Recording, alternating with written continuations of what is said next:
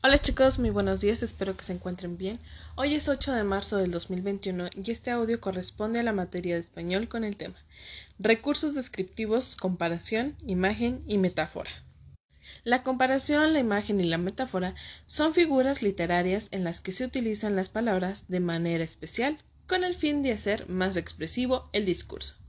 Para poder construir una metáfora, primero es necesario realizar una comparación y luego poder reconstruir o construir una imagen. ¿Y cómo es todo esto? Bueno, pongámoslo en práctica. Los estudiantes, ustedes, van a tener que subrayar los nexos que les permiten formar comparaciones. Estas ya vienen en su cuadernillo de trabajo. La primera dice, el campo era como una alfombra de flores. Segundo, la mujer era transparente, tal cual un fantasma. Entonces, nos vamos con la primera.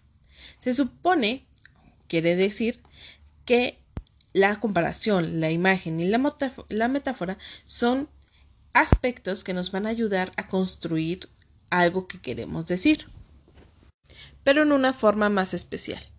En este caso, ustedes tienen que subrayar aquel nexo que les está permitiendo hacer la comparación. Por ejemplo, estamos hablando del campo. Era como una alfombra de flores. ¿Qué nexo están utilizando ahí para hacer la comparación? Recuerden los nexos que estuvimos trabajando semanas anteriores. En este caso, uno de los nexos que se está utilizando es el cómo.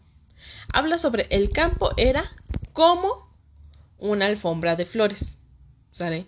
Esta palabra del nexo nos está ayudando a juntar las dos oraciones para hacer una comparación.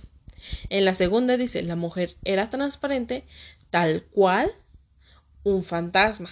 Elijan ahí qué palabra está construyendo ambas oraciones y que les ayude a hacer una comparación. En el siguiente espacio ustedes van a tener que elaborar la escritura de las imágenes a partir de las comparaciones. Entonces, en la primera, las comparaciones vienen escritas en el lado izquierdo y en el lado derecho van a tener que decir la realidad. Por ejemplo, el campo era como una alfombra de flores. En la imagen sería el campo era totalmente una alfombra de flores. Y si dice la mujer era transparente, tal cual un fantasma, pues podría ser la mujer era transparente, eh, la mujer era transparente como un fantasma. O la mujer era igual de transparente que un fantasma. Entonces así se van a ir con cada una de las opciones que ahí se les enmarcan en su cuadernillo de trabajo.